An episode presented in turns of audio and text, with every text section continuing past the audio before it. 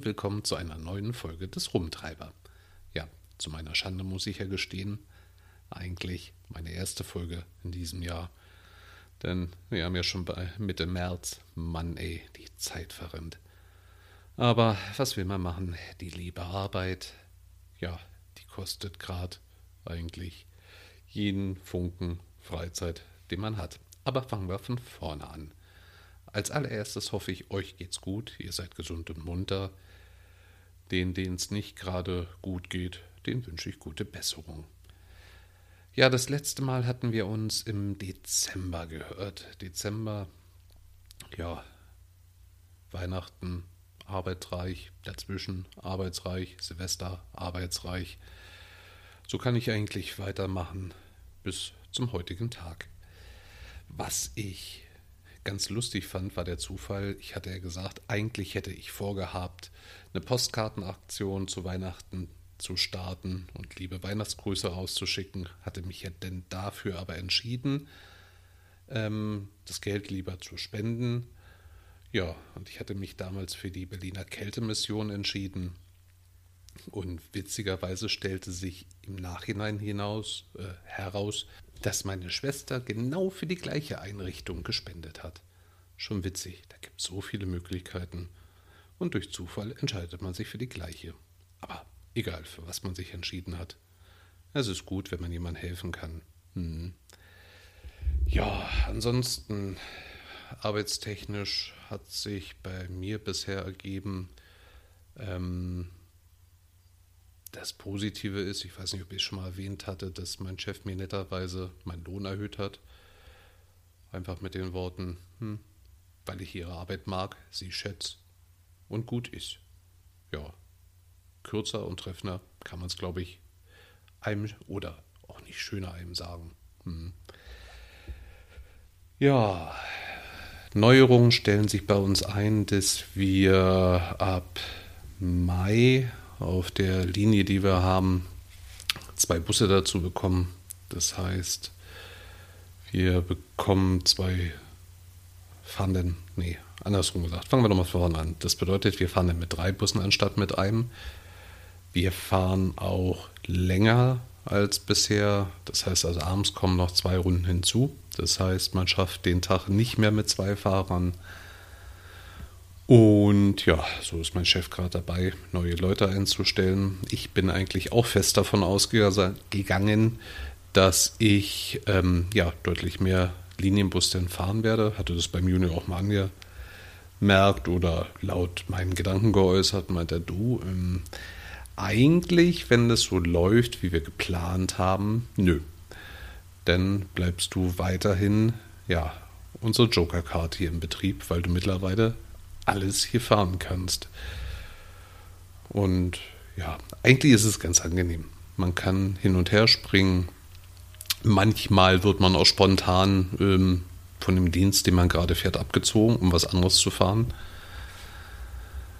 Ähm, ist abwechslungsreich, aber kann auch sehr stressig sein. Und der Nachteil bei uns ist momentan arbeitsbedingt, ja, wir haben dank Corona eigentlich immer noch relativ flaute.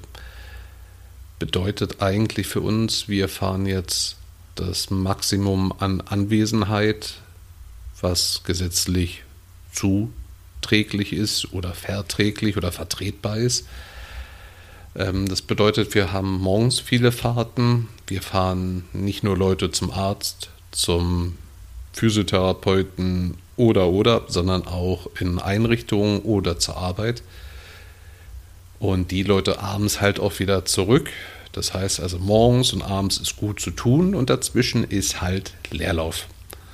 Manchmal so viel Leerlauf, dass ich es dann auch schon geschafft habe, in meinen Pausen teilweise über elf Kilometer spazieren zu gehen.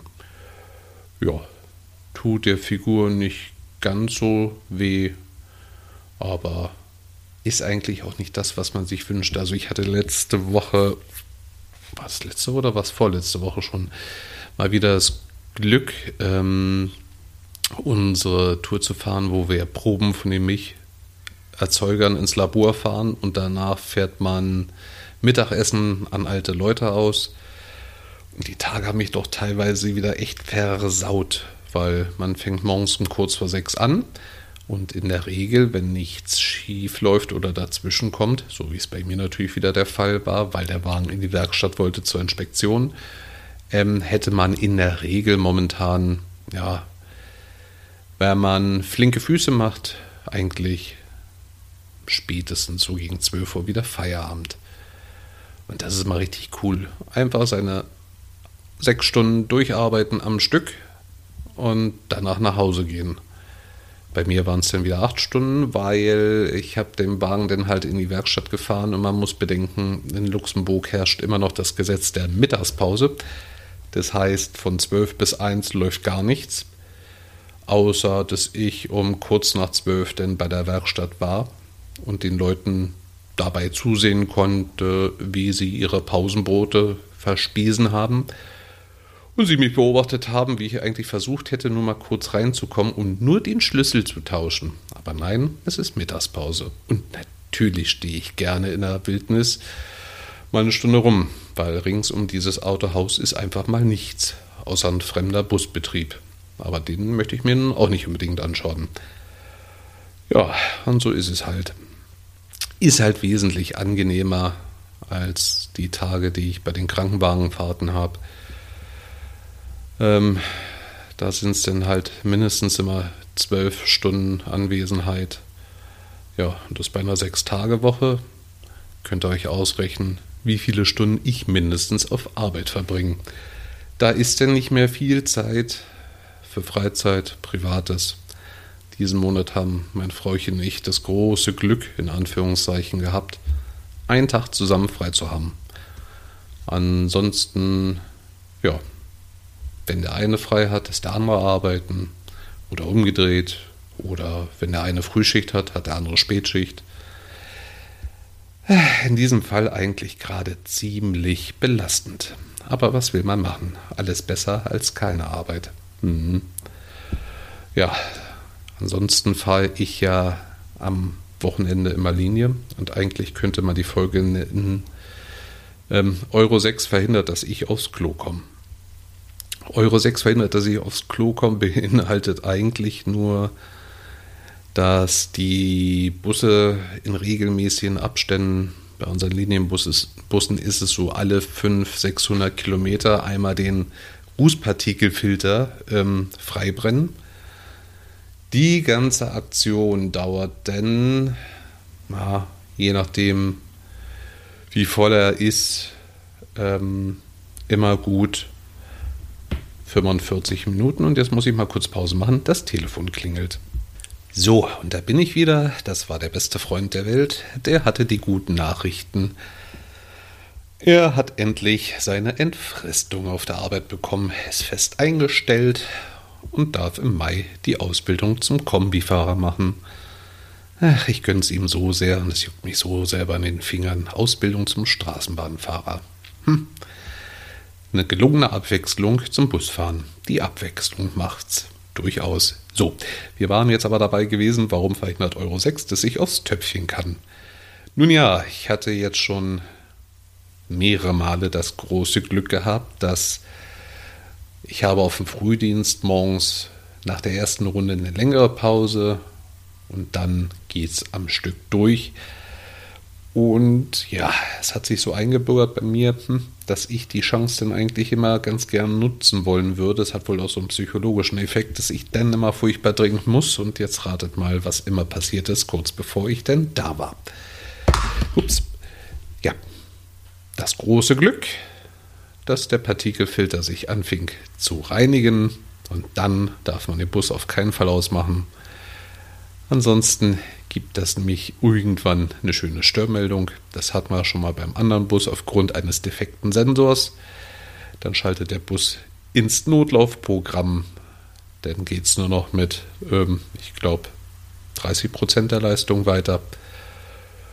Und um diesen Fehler zu beheben, wenn es nur so ein rein elektronischer Fehler war, ähm, wie bei dem anderen Bus, dann hängt Mercedes einmal kurz den Test daran, löscht den Fehler.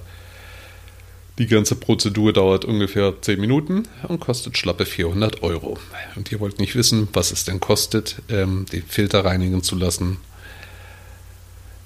wenn man ja bewusst den Reinigungsvorgang abbricht. Das sind denn vierstellige Summen. Ja, so ist es eben. Kann man machen, nichts muss man halten durch. Und irgendwann kommt ja auch die reguläre Pause. Ja, ansonsten, was gibt es sonst so schickes Neues bei uns? Ähm, es gab so, ja, unter anderem eine große Sache, mit der ich sehr geliebäugelt habe. Ich wollte mir ein neues Küchenmesser zulegen. Es begab sich, dass ich vor ganz langer Zeit auf mh, hm, einer Reportage, also besser gesagt in einer Reportage einen Bericht von einer deutschen Schmiede gesehen habe, die nicht nur ähm, gusseiserne Pfannen herstellt, die mich sehr interessiert haben, sondern auch Messer jeglicher Art aus Damaststahl. Und die Fertigung an sich und das Messer an sich, ach, beides fasziniert mich und es juckte mich so sehr. Und es lief jetzt aufgrund der ganzen Feiertage, die ich gearbeitet habe, so gut bei mir auf Arbeit, dass ich gesagt habe, hm, die einzigsten Preise, die sie hinschreiben, sind für die Bratpfannen. Die starten bei, ähm, ich glaube, 99 Euro. Und ja, Messer sind denn auf Anfrage. Nun dachte ich mir, hm, in meiner Naivität, die ich manchmal an den Tag lege, ähm, so ein Messer handgefertigt, deutsche Schmiede. Ja, also ich denke mal, unter 300, 400 Euro kommst du für ein kleines Küchenmesser nicht weg. Aber ganz ehrlich, für Handarbeit, das wäre es dir gerade wert. Und das kannst du dir durchaus auch leisten. Schreib doch einfach mal und hol dir mal ein Preisangebot ein. Ja, ich entschied mich dann für ein Küchenmesser mit einer Klingenlänge von 15 cm. Gut, es ist nicht mehr ganz so klein, aber jetzt auch nicht so riesengroß wie ein Brotmesser, was zum Beispiel im Angebot ist. Ähm, ja, natürlich entschied ich mich für die Highline-Ausstattung. Ähm, ja, und als denn die Antwort-E-Mail zurückkam, blieb mir aus zweierlei Gründen eigentlich erstmal die Spucke weg. Also zum einen die Lieferzeit. Also ich meine, klar, dass man es von heute auf morgen nicht wie bei einem großen Versandhändler zugeschickt bekommt, ist mir völlig klar.